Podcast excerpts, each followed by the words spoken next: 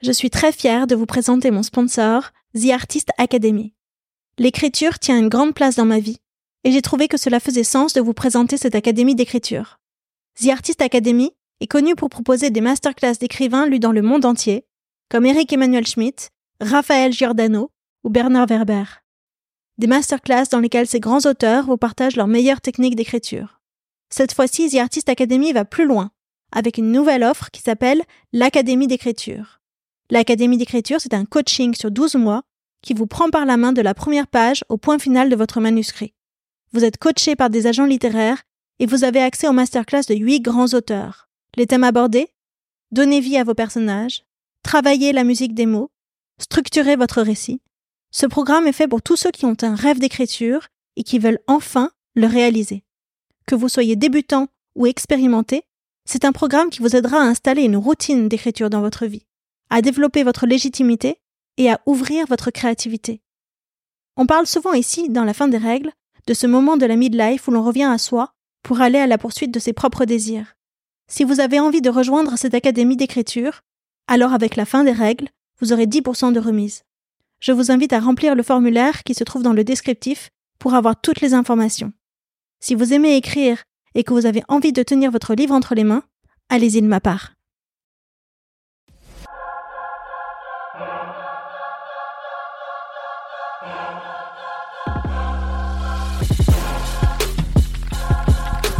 La fin des règles dans la vie d'une femme, cela porte le nom de ménopause. Ici, les femmes qui sont passées par là vous parlent de symptômes, de traitements et d'astuces, de rapport au corps, de carrière pro, d'intimité, mais surtout, eh bien de la fin des règles, celles que l'on s'impose ou que l'on accepte. En les écoutant, vous prendrez, je l'espère, un shot de confiance et d'énergie. Je m'appelle Odayo et j'ai 44 ans. Allez, venez.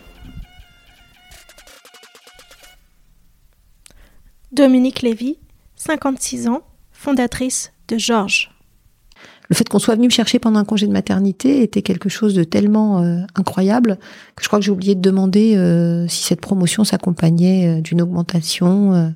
voilà, c'était juste formidable. Et donc, à 40 ans, en rentrant de ce congé de maternité, je suis entrée au comité de direction de cette entreprise d'environ 1000 personnes à l'époque. On m'a fait coacher quand je suis rentrée dans ce comité de direction. On m'a confié à un coach pour faire ce qu'on appelle mon onboarding, c'est-à-dire pour m'aider à m'acculturer à ce comité de direction. Et une des premières choses que m'a dit cette femme, avec laquelle ensuite j'ai eu des relations euh, extrêmement euh, amicales, donc euh, je pense qu'elle elle essayait de me faire du bien, c'est le problème avec vous, Dominique, c'est qu'on ne peut pas oublier que vous êtes une femme. Peut-être trop émotionnelle, peut-être trop je ne sais pas quoi. Et donc ça m'a laissé un peu perplexe. Mais à l'époque, j'ai pas non plus la présence d'esprit de me dire mais en fait c'est pas mon problème, c'est leur. J'ai pas eu la présence d'esprit de me dire mais moi j'ai beaucoup de mal à oublier que ce sont des hommes dans leur comportement. Et en fait, c'est euh, le début d'une réflexion sur euh, un, sujet qui finalement est assez présent aujourd'hui, notamment dans le travail que je fais, c'est que euh, introduire des femmes dans des environnements masculins en pensant que ça va aboutir à quelque chose de mixte, mais en continuant à jouer avec des règles de garçon, c'est juste mettre une fille dans le boys band. Ça évolue, hein, ça évolue beaucoup. Les jeunes générations, hommes et femmes, ils sont beaucoup beaucoup moins prêts à avoir ce rapport-là, ce rapport d'épuisement et de et de soumission au travail. Mais ça évolue lentement quand même. Et euh, m'est arrivé euh, pas fréquemment que des femmes me disent que le fait que moi je dise, alors que j'étais dans une position euh, de direction, euh, bah je vais vous laisser parce qu'il y a une réunion parents-prof, hein, les autorisait aussi à ne pas euh, s'inventer euh, un prétexte pour refuser une réunion. Donc j'ai ensuite rejoint euh, un groupe qui s'appelle le groupe BVA. Et là, je crois que j'ai vécu, c'est aussi pour ça qu'aujourd'hui j'ai décidé de faire autrement. Je pense finalement, paradoxalement, alors que c'était, je les ai en 2017, euh, je pense que j'ai vécu le truc le plus archaïque en termes de relations homme-femme. Je les dénonce là, que je connaisse. Hein. D'abord, euh, quatre euh, membres du directoire à l'époque, également actionnaires, entrepreneurs, fondateurs, quatre hommes de la soixantaine. un comité exécutif où quand je suis arrivée, j'étais la seule femme. Cette injonction à féminiser Alors moi, j'ai eu plusieurs fois dans ma vie professionnelle ou extra-professionnelle, parce que j'ai fait partie aussi de, de, de, de structures associatives ou politiques, euh, des gens qui, à un moment, se rendent compte qu'il n'y a qu'une femme dans la pièce et me regardent en disant euh, il faudrait féminiser l'équipe. Alors au début, euh, disais trop rien, puis à un moment, j'ai compris que finalement, ils pensaient que les femmes, ça se cooptait entre elles. Je sais pas, j'allais appeler mes copines. Il m'est arrivé un truc une fois où, là, c'était tellement gros que ça m'a fait rigoler, où on m'a demandé de participer à une table ronde sur le big data c'est un sujet sur lequel, bon, j'ai trois idées parce que on sert de big data dans les études, mais enfin, je suis loin d'être un expert une experte. Et quand j'ai demandé pourquoi, on m'a dit que c'était pour avoir un point de vue féminin sur le big data. Alors j'y suis pas allée parce que je sais pas ce que c'est un point de vue féminin sur le big data. Peut-être qu'il faudrait faire des interfaces roses. Euh, oui, oui. Parfois j'ai été aussi euh, une femme alibi. Euh, à un moment j'ai fini par dire, ben moi je suis totalement féminisée. Quand je suis partie de chez Ipsos, en toute honnêteté, j'avais tout ce qu'il fallait. Ils m'ont collé une clause de non-concurrence d'un an et demi où j'étais payée à 100%. Enfin bref, j'avais tout, tout, les, toutes les cartes en main pour pouvoir faire ce que je fais aujourd'hui et même de façon plus confortable. Ça m'inspirait une trouille absolue. C'est-à-dire qu'en fait, à cette époque-là, je n'arrivais pas à me convaincre que je pouvais exister si je n'étais pas adoubée par euh, une entreprise, une structure et en filigrane par un homme. Et euh, bah, c'est peut-être un peu triste à dire, hein, mais euh, mon syndrome de bon élève qui attend que un prof, un père, on peut aller chercher dans la psychanalyse qu'on veut, lui disent que bah oui, tu peux, ça va, c'est bien. Il s'est achevé, euh, il s'est achevé là parce que ce qui s'est passé chez BVA a été, euh, je pense, euh, la fin de ma prise de conscience. parce que j'en ai marre de travailler dans des codes et dans des conditions qui ne correspondent pas à mon envie ou à mon besoin, et puis parce que euh, peut-être la ménopause aidant, euh, bah finalement j'ai acquis une forme de liberté euh, différente par rapport à ce que je crois être le regard des gens sur moi. Et je me sens plus capable de poser mon autorité d'une certaine manière, d'assumer, de revendiquer une autorité qui ne serait liée qu'à ce que je suis et pas aussi au statut qui m'est conféré par un système. Et donc c'est gênant à deux moments. Hein. C'est gênant euh, la nuit parce que moi, franchement, euh, me réveiller trempée euh, trois fois par nuit, ne pas réussir à m'endormir, etc. Ça, c'était super pénible. L'autre moment où c'est très très gênant, c'est dans l'exercice professionnel, quoi. C'est quand au milieu d'une réunion, on est en train de parler et on sent la température monter à l'intérieur de soi, on a le sentiment qu'on se couvre de de sueur, euh, que c'est pas possible que les autres le voient pas, qu'on devient écarlate, euh, qu'on supporte plus ses vêtements. Euh. Donc moi j'avais l'impression que tout le monde le voyait et que c'était voilà, c'était gênant parce que c'était une sensation physique désagréable et c'était aussi gênant socialement. En revanche, j'ai pris l'habitude de m'habiller de façon à pouvoir enlever un vêtement facilement. Donc à mettre plutôt une chemise et un cardigan qu'un pull, plutôt une veste qu'une robe. Enfin voilà. Donc euh, insensiblement, en fait, euh, j'ai commencé à intégrer ça dans ma façon euh, de me préparer à aller au travail. au moment où c'était très fort, je pense que c'était c'était de l'ordre de toutes les heures, voire plus souvent. Donc en fait, tu passes ta vie à enlever ton cardigan ou ta veste, à le remettre, à l'enlever, à le remettre. Et ça, c'est des trucs de bonne femme, c'est mal thermoréguler les bonnes femmes. Ça a toujours froid ou chaud, puis ça froid aux pieds, puis machin, etc. Donc en fait, euh, t'es pas hyper à l'aise avec le fait euh, de faire coïncider ce truc de bonne femme avec euh, l'exercice de ta profession où tu voudrais bien être considéré comme quelqu'un qui fait son travail et pas comme une femme ou un homme. J'ai compris exactement ce que tu mentionnes, c'est-à-dire que l'incrimination du THS reposait essentiellement sur une étude américaine euh, qui n'était pas totalement comparable au traitement qu'on proposait en France. Et donc, je suis allée le demander. En gros, le ressenti que j'avais, même si c'était jamais verbalisé comme ça, c'est que quand même, euh, j'étais un peu chochotte, un peu douillette là, à pas pouvoir m'accommoder de mes bouffées de chaleur, euh, et que ben de la chimie contre contre la douilletterie, euh, c'était pas une super idée, quoi, quand même. Euh, ce qui m'est arrivé et qui m'arrive encore et qui m'affole toujours, c'est euh, de plus trouver un mot, d'ouvrir un placard pour chercher un truc et de rester bêtement devant le placard en me disant je sais que j'étais venu chercher quelque chose, mais quoi? C'est ce qui m'est arrivé l'autre jour de retrouver mes clés dans le réfrigérateur. Après, il y a d'autres trucs hein, qui viennent avec l'âge et la peau et qui sont euh, un poil compliqués. Il y a, euh, il y a l'affaissement de l'ovale du visage. Moi, je pense que c'est ça qui me gêne le plus. C'est pas d'avoir des rides autour des yeux, c'est d'avoir euh, le bas du visage. Ça m'évoque ma grand-mère, quoi, qui avait vraiment des bajoux et ça, ça me terrifie l'idée qu'à un moment je vais être comme elle. Et là-dessus, il y a des solutions de soins esthétiques qui sont pas de la chirurgie, mais qui sont pas juste des crèmes. Est-ce que c'est quelque chose qui te tente? Est-ce que tu l'as déjà envisagé?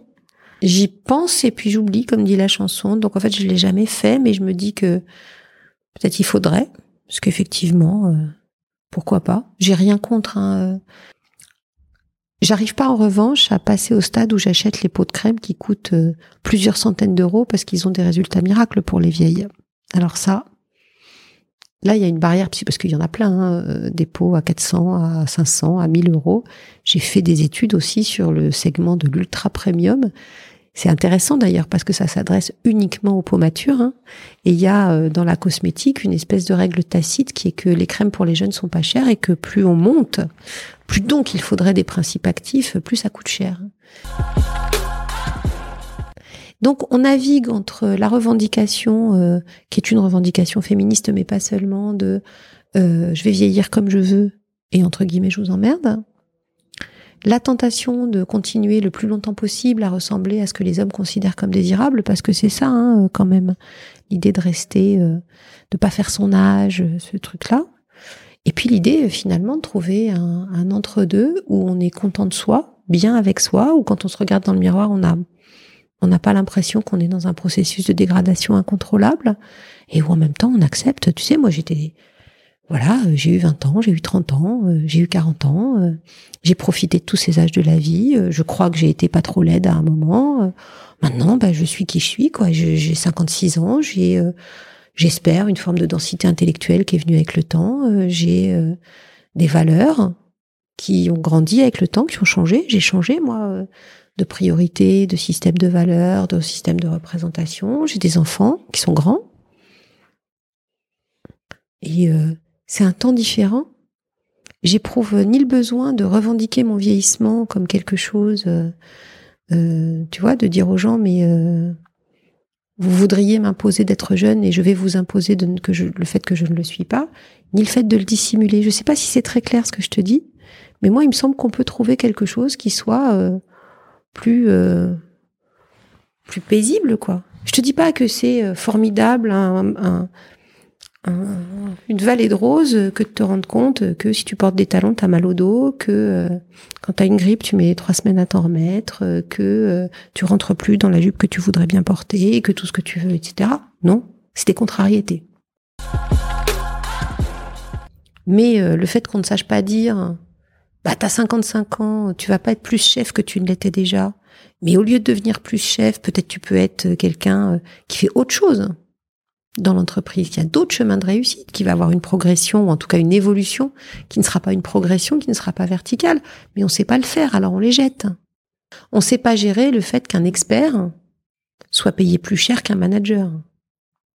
Donc à un moment où tu manages toujours davantage, où tu t'en vas c'est ce qui ouvre la voie à un entrepreneuriat. Là, il y a un, il y a un boom de l'entrepreneuriat des femmes de plus de 50 ans. Là, je suis pile poil dans la tendance. Et je pense que c'est pas seulement euh, je vais euh, fabriquer des bijoux en auto-entrepreneur. C'est aussi euh, vous m'emmerdez à m'expliquer que le monde de l'entreprise, il, il est pas du tout adapté à, à mon énergie, à mon désir, à mes valeurs, à tout ce que tu veux. Et donc, je vais aller fabriquer ça moi-même ailleurs.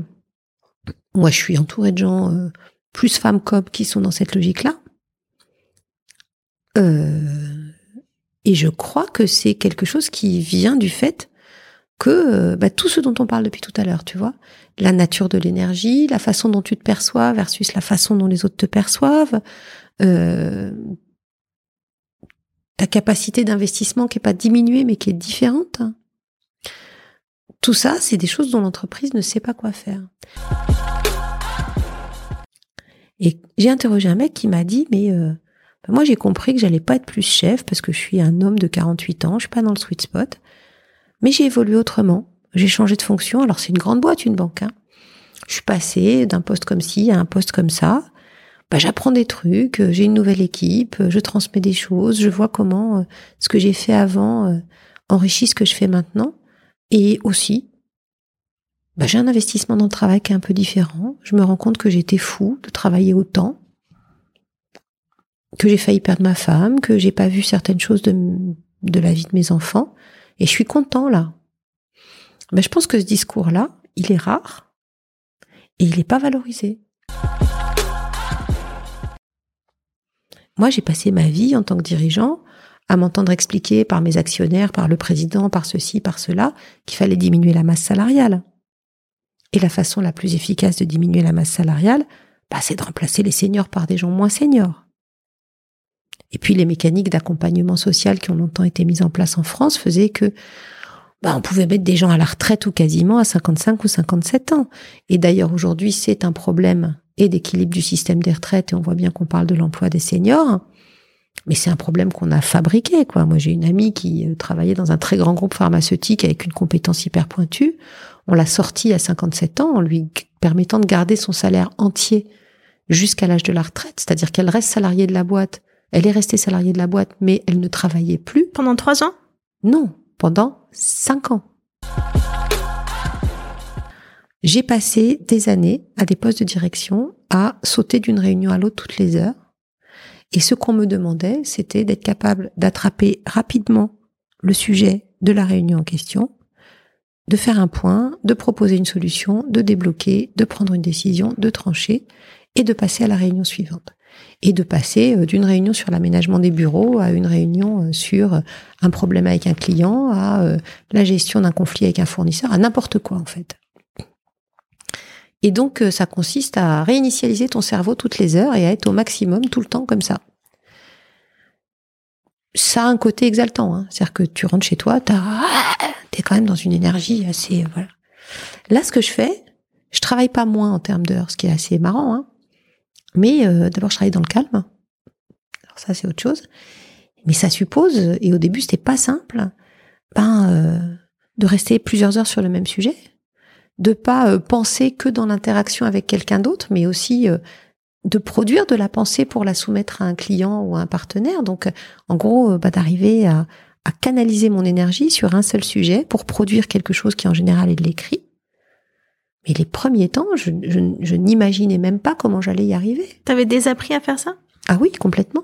J'avais désappris à penser, j'avais désappris à écrire, j'avais désappris à faire autre chose qu'à dire euh, de façon extrêmement rapide Ah ben là, il faudrait faire ça, tiens, fais-le. J'avais désappris à faire.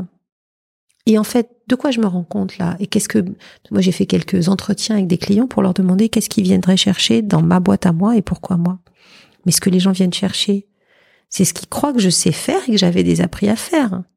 C'est euh, réfléchir, mettre en perspective, poser correctement les enjeux, euh, intégrer du contexte culturel dans des problématiques qu'on regarde de façon euh, trop étroite le plus souvent, écrire correctement, on peut rigoler mais c'est ça, m'exprimer correctement dans, dans les endroits où il faut les aider à comprendre ce qui se passe, avoir un point de vue que seule mon expérience m'autorise à proposer, etc.